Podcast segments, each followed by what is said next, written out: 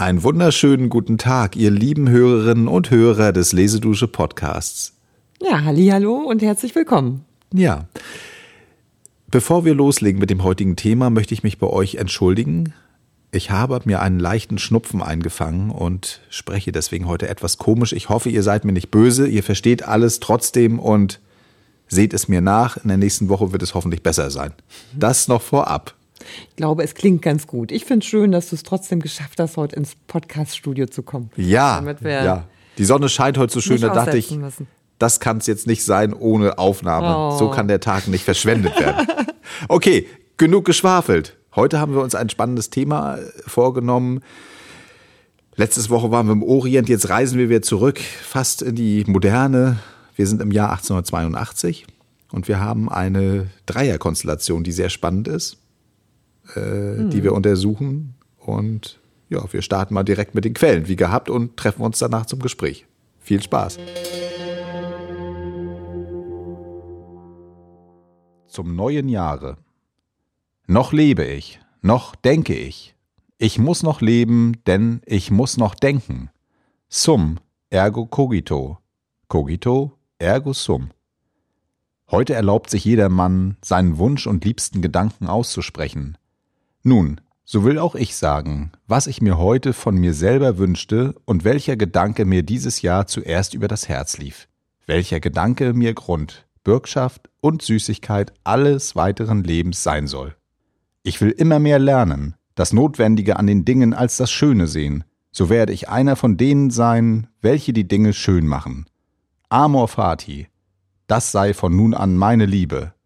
Ich will keinen Krieg gegen das Hässliche führen, ich will nicht anklagen. Ich will nicht einmal die Ankläger anklagen. Wegsehen sei meine einzige Verneinung. Und, alles in allem und Großen, ich will irgendwann einmal nur noch ein Ja-Sagender sein. Mit diesem Bekenntnis, festgehalten im vierten Band der fröhlichen Wissenschaft, startet Friedrich Nietzsche in das Jahr 1882. Tatsächlich wird dieses Jahr äh, ein sehr interessantes und aufregendes für ihn, woran sein Freund Paul Reh nicht ganz unschuldig ist, der ihm im April 1882 folgende Zeilen sendet. Sie haben am meisten die junge Russin durch diesen Schritt in Erstaunen und Kummer versetzt. Dieselbe ist nämlich so begierig geworden, sie zu sehen, zu sprechen, dass sie deshalb über Genua zurückreisen wollte, und sie war sehr zornig, sie so ganz entrückt zu sehen. Sie ist ein energisches, unglaublich kluges Wesen mit den mädchenhaftesten, ja kindlichsten Eigenschaften. Sie möchte sich so gern, wie sie sagte, wenigstens ein nettes Jahr machen, und das sollte nächsten Winter sein. Dazu rechnet sie als nötig sie, mich und eine ältere Dame, wie Fräulein Meisenbug. Haben Sie diesen Brief noch bekommen? Aber diese hat keine Lust. Könnte man nicht dieses Zusammensein arrangieren? Aber wer als ältere Dame? Tatsächlich kommt es wenig später zum Treffen zwischen der erwähnten Lou Salome, Friedrich Nietzsche und Paul Reh. Lou Salome erinnert sich wie folgt. Zunächst ereignete sich etwas in Rom, wodurch wir Oberwasser bekamen. Das war die Ankunft Friedrich Nietzsches bei uns, den seine Freunde mal wieder und Paul Reh brieflich verständigt hatten und der unerwartet aus Messina herbeikam, unser Zusammensein zu teilen. Das noch Unerwartetere geschah, dass Nietzsche, kaum hatte er von Paul Rehs und meinem Plan erfahren, sich zum Dritten im Bunde machte. Unser Scherzen war fröhlich und harmlos, denn wir liebten gemeinsam mal wieder ja so sehr, und Nietzsche befand sich oft in so angeregter Verfassung, dass ein sonst etwas gemessenes oder richtiger ein wenig feierliches Wesen dagegen zurücktrat. Dieses Feierlichen entsinne ich mich schon von unserer allerersten Begegnung her, die in der Peterskirche stattfand, wo Paul Reh in einem besonders günstig zum Licht stehenden Beichtstuhl seinen Arbeitsnotizen mit Feuer und Frömmigkeit oblag und wohin Nietzsche deshalb gewiesen worden war. Seine erste Begrüßung meiner waren die Worte Von welchen Sternen sind wir uns hier einander zugefallen? Was so gut begann, erfuhr dann aber eine Wendung, die Paul Reh und mich in neue Besorgnis um unseren Plan geraten ließ, indem dieser Plan sich durch den Dritten unberechenbar verkompliziert fand. Ja, Mensch, äh, fantastisch, was man in drei Auszügen von drei ganz unterschiedlichen Menschen dargebracht äh, schon erleben kann oder aufnehmen kann von einer ja, schicksalshaften Konstellation. Ja. Aber äh, also ich persönlich muss sagen, bevor wir auf diese Geschichte gestoßen sind, konnte ich mit Friedrich Nietzsche was anfangen, mhm. mit Lou Salome schon sehr wenig, also mhm. gefährlichstes Halbwissen und mit Paul Reh gar nichts. Deswegen ist es, glaube ich, ganz interessant, wenn wir mal ganz kurz einsteigen, äh, welche Menschen sind da eigentlich in welcher Lebensphase aufeinander gestoßen. Okay, genau. Also mir ging es übrigens ähnlich. Also ich äh, hatte auch Lou Salome nur oh, im Zusammenhang mit Rilke irgendwie, das war auch dann so eine spätere Begegnung, äh, aber auch nicht so richtig konnte ich sie verorten. Ja, ne? genau, das war ja auch das, ein bisschen, als wir vorher sprachen, war auch ein bisschen mein Problem ja, gewesen, dass ich Lou Salome meistens über ihre Beziehungen zu Männern kennengelernt hatte und mich darüber ein wenig ärgerte. Ja, aber das werden wir heute mal ein bisschen anders beiseite, äh, beiseite lassen und da mal gucken, ob wir noch mehr herausfinden. Mhm. Denn die Frau hat ja auch sehr viel geschrieben, interessante Sachen genau. gemacht. So, fangen wir doch mit ihr mal an, würde ich sagen. Geboren wurde sie 1861 in mhm. Petersburg. Deswegen wird sie auch Russin genannt. Gut, die ist eigentlich ist es eine, damals ist das ja alles fließend, die Grenzen zwischen den Nationen, das ist ja alles noch nicht so fest. Also es ist ursprünglich, glaube ich, sogar eine Hugenottenfamilie gewesen, mhm. die dann über Berlin oder Preußen dann nach Russland gekommen ist. Und der Vater Militär, hohe Stellung, also auch so eine wohlhabende Familie, wächst sie dort auf. Sie ist das jüngste Kind. Sie hat nur Brüder, sie ist die einzige Tochter. Und wird von ihrem Vater abgöttisch geliebt. Da gibt es wohl offensichtlich eine sehr enge Verbindung. Das stimmt. Mhm. Das scheint sich dann auch später in ihrem Leben abzubilden.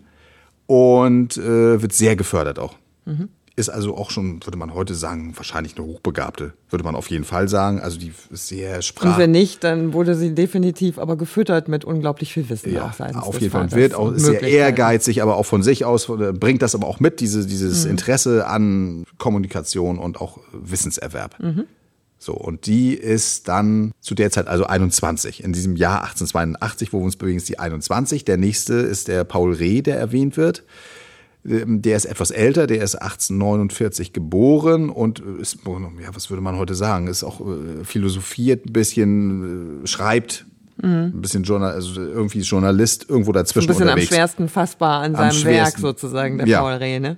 Mhm. Und der dritte, der sich als Dritte ja auch hinein begibt in dieses schon vorhanden, das hören wir ja schon aus den Quellen. Es gibt da schon, also Paul Reh und Lou kennen sich schon etwas länger aber auch nicht so lange. Die haben sich auch erst 1882 im März kennengelernt in Rom. Bei dieser besagten Malvida, das ist mal wieder von, oder Fräulein Meisenbug ist eben mal ja, wieder von äh, Meisenbug, die wir ja auch mal irgendwann am Wickel hatten in unserem. Wegen äh, den Zikaden. Ja, weil Wegen sie, der Zikaden.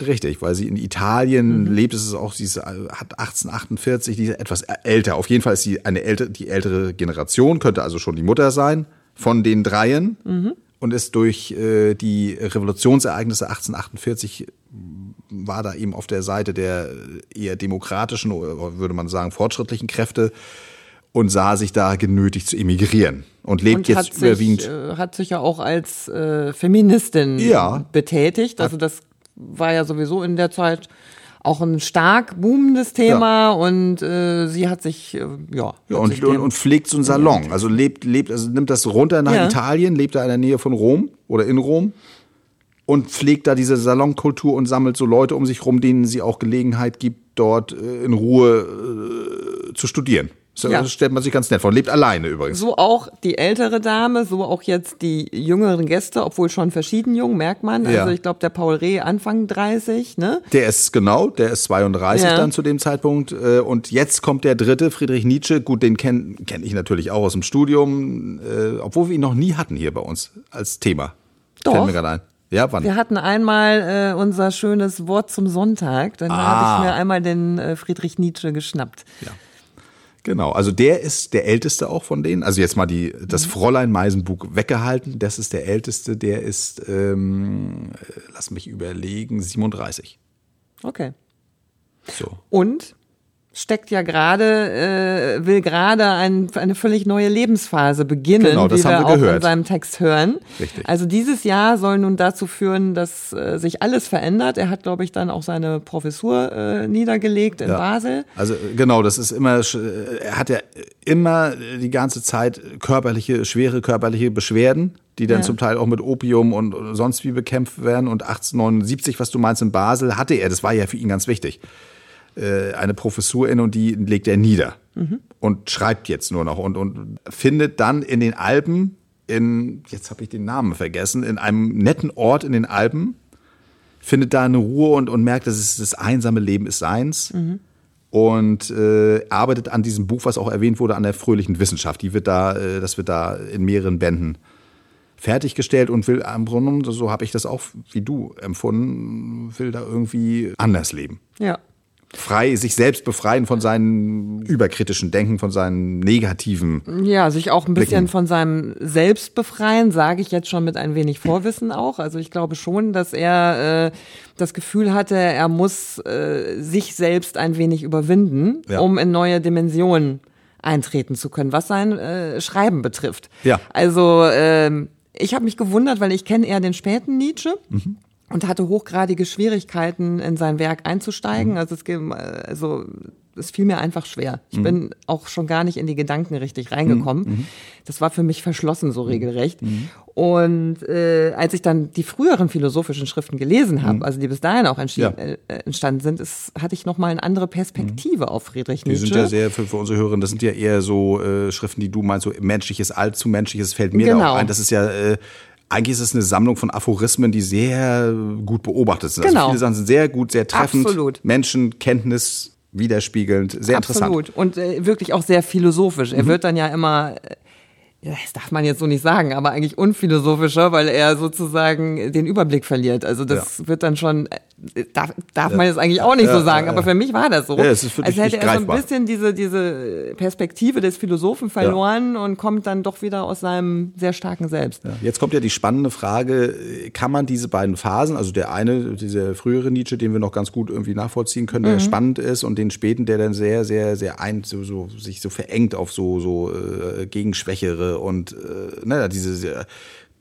Perspektive auf diesen, diesen Übermenschen und dieses, was, was, was immer so hängen bleibt und diese auch nicht gerade ja, günstig aber ist ja auch Frauen. häufig fehlinterpretiert Ja, ja, worden, ja, aber, vieles, aber muss man können- sagen. Ne? Egal, können wir jetzt ja auch nicht drauf eingehen, aber Ja. gibt es, hat das was zu tun mit unserer Dreierkonstellation? Man möchte meinen ja. Man möchte meinen ja, weil äh, also mein Gefühl ist, bevor wir jetzt vielleicht auf Ja. den Ablauf eingehen, Ja, der spannend genug erzähl ist. das mal, ja. Aber mein Gefühl ist schon, äh, dass in diesem Moment, wo er sein Selbst überwinden will, Mhm. äh, das nur dadurch geschehen kann, dass er im Grunde doch jemanden findet, mit dem er sein Leben und sein Philosophieren und sein Wissen teilen kann. Mhm. Und diese Person begegnet ihm in Lou Salome. Ah ja. Und das erklärt auch, warum er, wie wir vielleicht auch dann ja gleich auch noch erzählen werden, warum er da so tief unter sich wegsinkt im Grunde, äh, weil er erkennt, das ist die Person, die mir dieses Leben des Ja-Sagenden erfüllen. Sie wird mich dahin führen, Ja. weil ich einen sozusagen einen verwandten Geist gefunden habe. Und äh, ja, ich will jetzt das Ende noch nicht Ja, vorwegnehmen, ja, ja. aber ich glaube, das ist wirklich die Also er große spürt das Hoffnung gleich. gewesen. Das ist ja auch mit dem, was wir eben bei der Lu, äh, was die erzählt hat, mit diesem, äh, von welchem Stern, äh, deutet das ja offensichtlich gleich beim ersten Treffen an, dass er eine Seelenverwandtschaft obwohl oder das eine ja, Schicksalsbegegnung. Obwohl das ja fast merkwürdig Naja, er wäre, könnte ja ein guter Beobachter sein. Kann sein, kann sein. Also es, das wäre ja schon fast, es wirkt ja fast schicksalshaft und lustig ist ja auch, jeder beschreibt es ja auch irgendwie auf seine Art und Weise. Mhm. Aber man, die Art und Weise, wie er sich da an sie ran bewegt, Ja. äh, spricht ja schon Bände. Also ich fand das sehr, sehr interessant, weil er Ja. in diesem ganzen Jahr ist er ja so, so hätte ich ihn mir nicht vorgestellt, muss ich sagen, weil er da sehr aktiv ist. Ich, ich habe es mir immer so vorgestellt, das ist wirklich so ein Eigenbrötler, der da nur da für sich hin sitzt und da die ganze Zeit grübelt, nachdenkt, aufschreibt, noch irgendwas nachguckt, liest, die Briefe. Er schreibt ja sehr viele Briefe, er ist ja ein eifriger Korrespondent, Ja. aber überhaupt nicht mit Menschen so richtig, auch im praktischen Leben schwierig. Ja. So stelle ich ihn mir Ja. vor. Und jetzt ist er ja so, wie wir ihn jetzt erleben, in diesen Monaten, das beginnt im April, Ende April, als die sich da in der zu P Scherzen aufgelegt. ja, das sind ja ganz andere äh, Seiten dieses Menschen, die Mhm. da zutage treten. Und er ist danach danach ja in den folgenden Monaten, das zieht sich ja das Ganze, dieses Dreier, diese Konstellation zieht sich bis in den November hinein. Vielleicht noch mal ganz kurz an der Ja. Stelle erklärt, diese Dreierkonstellation und der Plan, Mhm. haben wir, glaube ich, noch gar nicht gesagt. Also der Plan, äh, den sie fassen oder den sich Lou auch so ausgedacht hat in ihren jungen, äh, fröhlichen Jahren, ja. Jahren, äh, ist, dass die drei gemeinsam eine WG machen und studieren. Ah ja, ja, okay, okay, ja, ja, also, arbeiten. Arbeiten. Eine, eine Einfach sich gegenseitig befruchten Ja. äh, im geistigen. Sinne und dort äh, zusammenarbeiten. Genau, was ja genau. damals schwierig war, deswegen wird das auch erwähnt von dem Paul Reh, das ging ja nicht einfach so, dass sich so junge Menschen, eine Frau, zwei Männer irgendwo einmieten, sag ich jetzt mal, und, und da zusammen irgendwie äh, leben und arbeiten. Ja. Das ist ja eigentlich äh, ein Sittenverstoß gewesen. Deswegen wird ja auch äh, gesagt, Fräulein Meisenburg, also müß, müsste eigentlich Eine- eine ältere Dame dabei sein als Anstandsdame, Ja. wie man das so schön nannte. Sie versuchen es ja vorher auch noch anders zu fixieren, vielleicht das Thema auch noch mal kurz Mhm. reinschwupsen lassen. Es gibt ja äh, mehrere Heiratsanträge in dieser äh, Geschichte. Ja. Und der erste Heiratsantrag, der liegt schon vor dem, was wir hier am Genau. Anfang vorgetragen haben. Genau, Lou, äh, das ist Paul Reh, der die, die Lou äh, nicht persönlich, sondern bei der Mutter, die ist ja übrigens dabei. Das muss ich noch dazu sagen. Die ist auch dabei, aber wir dürfen es nicht zu kompliziert machen für unsere Eben. Hörer. Also, macht gleich März, lernen die sich kennen und gleich März, äh, April, bevor der Nietzsche dazukommt, macht er einen Heiratsantrag, wird aber schroff abgewiesen. Mhm. Weil Lou ihm sinngemäß sagt, das ist für sie, äh, kommt überhaupt nicht in Frage in die Lebensplanung. Kommt auch eigentlich ihr Leben lang nicht in Frage, sie- weil äh, sie sie- einen entriegelten Freiheitsdrang hat. So sagt sie das so schön in ihrem Lebensrückblick. Wir haben viele dieser Informationen aus ihrem Lebensrückblick, der dann später auch gedruckt wurde. Und äh, also das ist ja klar zwischen den beiden und er scheint das ja auch irgendwie zu akzeptieren. Da bildet sich so eine Art Bruder-Schwester-Verhältnis raus. Ne, sie hat ja auch viele Brüder geha- hat sie ja. Ja. auch, also das ist irgendwie Ist für sie- adaptiert für sie völlig normal. Und jetzt kommt der dritte hinzu, Der Unberechenbare. der Be- Unberechenbare, dann haben sie, äh, haben wir gesagt, im Ende April in Rom, so dann geht das weiter, dann gehen die auch nach Norditalien zu dritt dann aber. Irgendwie äh, sind die immer unterwegs miteinander und, und begeistern sich gegenseitig, spüren irgendwie, da ist Ja. so eine Nähe, was du so schön beschrieben hast. Und, Und- scheinen ja auch irgendwie ein bisschen verrückt unterwegs zu sein, wie man in der Szene in Rom ja auch schon erkennt. dann da werden in Beichtstühlen Dinge vorgetragen Ja, und genau. Dann andere die, erfreuen sich daran. Richtig, also sie sind gut gelaunt unterwegs und dann ist der, der Nietzsche so begeistert, dass der dann im Mai gehen die auf so einen Berg irgendwie hoch. Da muss dummerweise Paul Reh, obwohl ihn das ärgert, unten bleiben am Berg Ja, mit der Sacro, mit ja. Mutter Salome, weil die irgendwie Der ging's nicht gut. Der ging's nicht gut. Er muss unten bleiben. Das nervt und die beiden gehen hoch, Friedrich Nietzsche und Lou. Und irgendwas ist da vorgefallen, worauf denn er später noch späteren Briefen noch äh, darauf verweist, dass das was ganz Besonderes war. Ja, wir wissen nicht, Wir was passiert nicht. Leider ist. wissen Leider, wir würden es euch jetzt gerne Ja, offenbaren. können wir nicht sagen. Aber die Quellen geben es nicht her. Nein, wir wir könnten uns jetzt alles gesucht. ausmalen, aber das könnt ihr ja auch. Also stellt euch den Friedrich So, jedenfalls macht er auch einen Heiratsantrag. Ja. Und zwar will er da sogar noch seinen Freund, weil er gar nicht weiß, dass Paul Reh selbst schon dran ist oder war, versucht er den auch noch mit ins Boot zu holen und sagen, kannst du mal bitte vermitteln zwischen mir und Lou. Und dann denken sich Paul Reh und Lou gemeinsam aus, wie sie ihn so abkanzeln, dass Ja. er nicht völlig durchdreht. Also crazy. Also das war schon, wie man sich Ja, eigentlich so, eine, so ein Trio infernal. Ist also auch so ein bisschen so eine Psycho-Dreier. Ne? So, die sind Ja, bei, alle drei ja irgendwie hochbegabte Menschen, muss man ja sagen. Und die haben irgendwie ihre äh, Psychospielchen da am Laufen. Absolut. Könnte Also man sie auch sind sagen. auch gut in der Lage zu manipulieren und jeder ist sich schon sich selbst ein bisschen der Nächste auch in der ganzen Geschichte. Ja. So, nun geht es weiter. Jetzt sind die äh, Italien, jetzt geht's wieder zurück nach, äh, ja, er nach Thüringen. Mhm. Und dann bestürmt, er ist auch sehr aktiv. Denn dann will sie irgendwie wegfahren von Berlin nach, mit, mit Paul, die hatten es ja gesagt, dass Ja, sie ja, nach Paris ja. gehen. Und er wieder, das muss man auch kurz sagen, zurück zu Schwester und Ja. Mutter. Das sind ja auch Das diese Konstellationen, die auch Das noch sein- eine gewisse wichtig, das ist sein Kokon. Ja. Mhm. Also die Lou äh, mit einer äh, sehr männlich äh, dominierten Familie, Brüdern, Ja. Vater und Ja. so weiter, wichtige Ja. Person. Und er ist und er mit äh, sehr starken Frauenpersönlichkeiten im Sinne stark von, äh, dass sie ihn sein Leben auch eingegrenzt haben. Ja, ne? die Also schon beherrscht haben Einfluss auch. nehmen. Ja. Genau. So, da ist er jetzt zurück. Und jetzt bestürmt er sie, aber erstmal fährt er noch ganz spontan nach Berlin irgendwie, weil er sie am Bahnhof abfangen will, weil sie woanders hinfahren will. Da ist sie aber schon weg. Also ganz verrückte mitgekriegt. Ja, ja, also man, man kann es wirklich nicht Ja, glauben, es dass der völlig Ja. spontan noch auf einmal Ja, ist. ja, ja, ja. Was er überhaupt nicht ist eigentlich.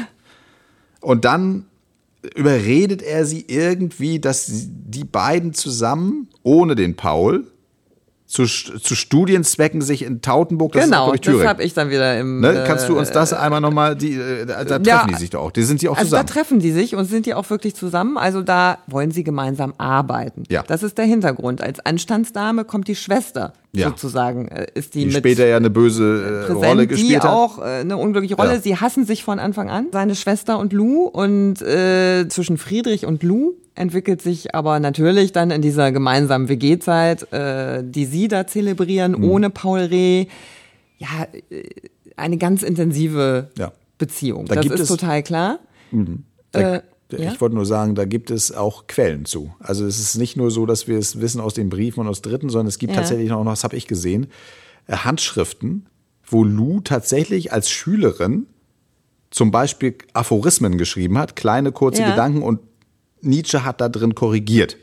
Ah, ja. Also das ist tatsächlich so und sie sagt es ja auch rückblickend, da haben die intensiv wirklich gearbeitet, das hat ihr auch was gebracht. Sie äußern sich beide begeistert, also deswegen ne, sage ich das auch, sagen. das muss schon eine sehr äh, fantastische Konstellation für beide gewesen ja. sein. Also daher auch äh, kommt ja diese Bezeichnung Geschwisterhirne. Ja. Ne? Also erstmal sich ein bisschen merkwürdig anhört mhm. und fühlt, mhm. aber genau das war's, glaube ich. Also die, die Erotik zwischen den beiden, die knisterte einfach im Denken. Ja extrem. Also und der Nietzsche, glaube ich, sieht das ja auch äh, so, dass er sie fast als Jüngerin ja oder als als Schülerin, also nicht nur als Schülerin betrachtet, sondern als Jünger, als jemand, der in der Lage wäre, seine Philosophie weiterzutragen, zu verbreitern. Gut, da hatte Lou natürlich eine andere Vorstellung. In Wahrheit hat ja. sie nachher über Nietzsche ja sehr interessant geschrieben. Ja, äh, das stimmt. Nietzsche das und sein Werk? Friedrich Nietzsche in seinen Werken. Ah, Friedrich Nietzsche in seinen Werken. Damit hat sie dann ja Sigmund Freud so sehr beeindruckt. Ja. Mit diesem, äh, mit dieser Psychoanalyse mhm. von Friedrich mhm. Nietzsche. Mhm. Äh, aber gut, anderes Thema, ja. dass sie da noch in die Psychoanalyse ja, ne, Das ist ja ganz wichtig. Da kommen wir noch zu, zu dem, zu dem Ausblick des Ganzen. Es hat ja für jeden, wir haben es ja schon gesagt, bei dem Nietzsche hat es ein eine Folge, dass das nicht klappt, diese ganze Beziehung, mhm. die Enttäuschung, die Verzweiflung führt eben zum, indirekt zumindest begleitet die Entstehung des Zarathustra. Und bei ihr ist es tatsächlich so, dass sie diese, wie du es eben gesagt hast, sie hat irgendwie Freude an diesem Thema Psychoanalyse, was noch gar nicht so heißt. Das gibt es mhm. noch gar nicht, aber trotzdem macht sie es in diesem Friedrich Nietzsche in seinen Werken und auch in anderen äh, Büchern, die sie schreibt, zum Beispiel über Ibsen, der ja damals sehr beliebt ist mit seinen mhm. Stücken, diese Frauenfiguren, die mhm. analysiert sie mhm. in den Stücken. Und ja. das ist auch eigentlich schon psychoanalytisch, dass sie genau äh, schaut, warum handeln die so, wie sie handeln, was ist mit denen. Ja, macht sie ja in dieser Dreierkonstellation im Macht Übrigen sie auch. auch. Und das ist das deswegen, wird ja ständig beschrieben. Sie schreibt ja, ja sogar, jetzt nochmal ganz, weil ich ja. das so, also dieses Detail möchte ich nicht verbergen, ja. während sie äh, mit Friedrich Nietzsche zusammen ist, schreibt sie ja auch so Tagebuchnotizen mhm. an Paul Reh. Mhm indem sie auch beide ganz unverhohlen vergleicht ja, und alles ja. mögliche Nietzsche beschreibt und was sie so über ihn denkt. Ja. Und das ist schon erstaunlich. Und leider macht nämlich auch äh, während dieser Zeit, um da nochmal kurz drauf zurückzukommen, ja, ja, äh, macht ja auch Friedrich Nietzsche den Fehler, anzufangen, Paul Reh schlecht zu machen. Mhm. Weil er natürlich spürt, er will das jetzt haben, ja. er will das für sich haben. Ja. Lou ist ja gar nicht so geartet, die sieht mhm. das Ganze völlig mhm. anders. Mhm. Und er will sie und binden. ihren Geist, er will sie an sich binden, mit aller Kraft und versucht das leider über ein sehr mhm. blödes Mittel, mhm. nämlich Was den Dritten genau im Bunde das, schlecht zu machen. Ja, das äh, löst das Gegenteil bei ihr aus. Und dann, äh, ja, also es endet, diese schöne Phase endet dann, die schreiben sich auch noch Briefe. Dann treffen sie sich tatsächlich nochmal zu dritt. So, was ja eigentlich auch mhm. gar nicht im Interesse sein kann, äh, von Nietzsche zumindest. Ja. Und da äh, knallt's wohl auch. Und äh, die beiden, Paul Reh und Lou, verlassen den, den Ort des Zusammentreffens, ohne sich zu verabschieden. Uh. Und danach gibt's dann ganz böse äh, Unterstellungen, Briefe, Briefentwürfe, auch die nicht abgeschickt werden von Friedrich Nietzsche an die beiden und er ist dann irgendwie völlig äh, stürzt dann ab und stürzt ab, also nimmt auch im, im, im härteste Drogen, aber um seine Schmerzen in den Griff zu bekommen, ja. muss man sagen. Und äh, auch die, wenn man dem Geschriebenen glauben darf, stand er auch kurz davor, sich sein Leben ja, zu nehmen. So eine, ja, genau, also das schreibt er dann nachher, dass die Kurve kratzt da jetzt noch. Also er will noch was vom Leben, aber irgendwie ist er schon am tiefsten, einem mhm. der tiefsten Punkte angelangt. Also wir sind jetzt genau ein Jahr später. Also wir, wir haben diese, diese euphorischen Start ins Jahr 1882 und dann schreibt er eben rückblickend, was du sagst, das ist der schlimmste Winter seines Lebens, glaube ich, mhm. gewesen. Mit, ne, das ist in, genau ein Jahr später. Äh, also Wahnsinn, wie sich da tatsächlich, das finde ich so interessant daran, wie sich diese Konstellation von Menschen auswirken auf dieses auf diese Gedankengebäude. Ja, man kann bei beiden sagen, das war ja auch unser Anstoß. Wir ja. wollten eigentlich auch auf Friedrich und Lou uns im Wesentlichen, äh, da fanden wir bei den beiden, dass die äh, ja einen Antrieb für ihr Leben, einen neuen Antrieb für ihr Leben gefunden genau, haben. Genau, das sind so Weichen, die da gestellt werden. Äh, vielleicht ungewollt, aber es ist passiert. Mhm. Und äh, wir haben jetzt zum, zum Ende hin nochmal, äh, da wir es hier erwähnt haben, nochmal einige äh, Stellen nochmal zusammengetragen. Eine interessante Stelle, äh, wo die Lou den Nietzsche nochmal beschreibt äußerlich. Das fand ich nochmal interessant, weil wir immer nur, das sind immer nur diese, diese. Fotos, die da rumgeistern, ja. wo er mit diesem riesigen Schnauzbart da irgendwie äh, uns irgendwie so gar nicht anguckt, sondern ja, immer zu, ja. Porträt. Und das spielen wir jetzt nochmal ein, würde ich sagen. Und danach haben wir noch einige Stellen noch zusammengesucht äh, aus dem Lebensrückblick, äh, die wir wie immer, kennt ihr ja schon, äh, unter dem Link dann für euch zusammengestellt haben. Aber das äh, bleibt mal dran, das ist nochmal ganz interessant, wie sie ihn bei der ersten Begegnung wohlgemerkt ja. beschreibt. Ja, und verzeiht, dass wir jetzt natürlich nicht jeder Person so gerecht werden konnten, aber allein diese Geschichte fanden wir jetzt schon, diese ja. Geschichte dieses Jahres. Also das nochmal zu unterstreichen, die ist wirklich so unglaublich spannend, da mhm. kann man auch mal an sich gerne eintauchen. Es ja. gibt, glaube ich, ich wüsste jetzt nicht, dass es jetzt speziell ein Buch darüber gibt, aber wie dem auch sei, es gibt äh, vieles, was man dazu finden kann und äh, es wirft ein neues Licht auf jeden dieser Charaktere, finde ich. Ja, und wir hoffen, es hat euch gefallen und bleibt dran. Lasst euch das doch mal auf der Zunge zergehen, die Beschreibung und äh, ja, wir freuen uns auf, auf ein neues. Ein neues, hoffentlich ohne Schnupfen. Bis dann. Macht's gut. Tschüss. Tschüss. Ich möchte sagen, dieses Verborgene, die Ahnung einer verschwiegenen Einsamkeit, das war der erste starke Eindruck, durch den Nietzsches Erscheinung fesselte. Dem flüchtigen Beschauer bot sie nichts Auffallendes. Der mittelgroße Mann in seiner überaus einfachen, aber auch überaus sorgfältigen Kleidung, mit den ruhigen Zügen und dem schlicht zurückgestrichenen braunen Haar, konnte leicht übersehen werden. Die feinen, höchst ausdrucksvollen Mundlinien wurden durch einen von übergekämmten großen Schnurrbart fast völlig verdeckt. Er hatte ein leises Lachen, eine geräuschlose Art zu sprechen und einen vorsichtigen, nachdenklichen Gang, wobei er sich ein wenig in den Schultern beugte. Man konnte sich schwer diese Gestalt inmitten einer Menschenmenge vorstellen. Sie trug das Gepräge des Abseitsstehens, des Alleinstehens. Unvergleichlich schön und edel geformt, so dass sie den Blick unwillkürlich auf sich zogen, waren an Nietzsche die Hände, von denen er selbst glaubte, dass sie seinen Geist verrieten. Wahrhaft verräterisch sprachen auch die Augen. Halb blind besaßen sie dennoch nichts vom spähenden, blinzelnden, ungewollt zudringlichen vieler Kurzsichtigen. Vielmehr sahen sie aus wie Hüter und Bewahrer eigener Schätze, stummer Geheimnisse, die kein unberufener Blick streifen sollte. Das mangelhafte Sehen gab seinen Zügen eine ganz besondere Art von Zauber dadurch, dass sie anstatt wechselnde äußere Eindrücke wiederzuspiegeln, nur das wiedergaben, was durch sein Inneres zog. In das Innere blickten diese Augen und zugleich weit über die nächsten Gegenstände hinweg, in die Ferne oder besser in das Innere wie in eine Ferne. Einen ähnlichen Eindruck des Verborgenen und Verschwiegenen machte auch Nietzsches Benehmen. Im gewöhnlichen Leben war er von großer Höflichkeit und einer fast weiblichen Milde, von einem stetigen, wohlwollenden Gleichmut. Er hatte Freude an den vornehmen Formen im Umgang und hielt viel auf sie. Immer aber lag darin eine Freude an der Verkleidung, Mantel und Maske für ein fast nie entblößtes Innenleben. Ich erinnere mich, dass, als ich Nietzsche zum ersten Mal sprach, es war an einem Frühlingstage in der Peterskirche zu Rom, während der ersten Minuten das gesucht Formvolle an ihm mich frappierte und täuschte. Aber nicht lange täuschte es an diesem Einsamen, der seine Maske doch nur so ungewandt trug, wie jemand, der aus Wüste und Gebirge kommt, den Rock der Allerweltsleute trägt. Sehr bald tauchte die Frage auf, die er selbst in die Worte zusammengefasst hat. Bei allem, was ein Mensch sichtbar werden lässt, kann man fragen, was soll es verbergen? Wovon soll es den Blick ablenken? Welches Vorurteil soll es erregen? Und dann noch, bis wie weit geht die Feinheit dieser Verstellung und worin vergreift er sich dabei? Dieser Zug stellt nur die Kehrseite der Einsamkeit dar, aus welcher Nietzsches Innenleben ganz heraus begriffen werden muss. Einer sich stetig steigernden Selbstvereinsamung und Selbstbeziehung auf sich. Lesedusche. Entdecke die wohltuende Wirkung des Lauschens.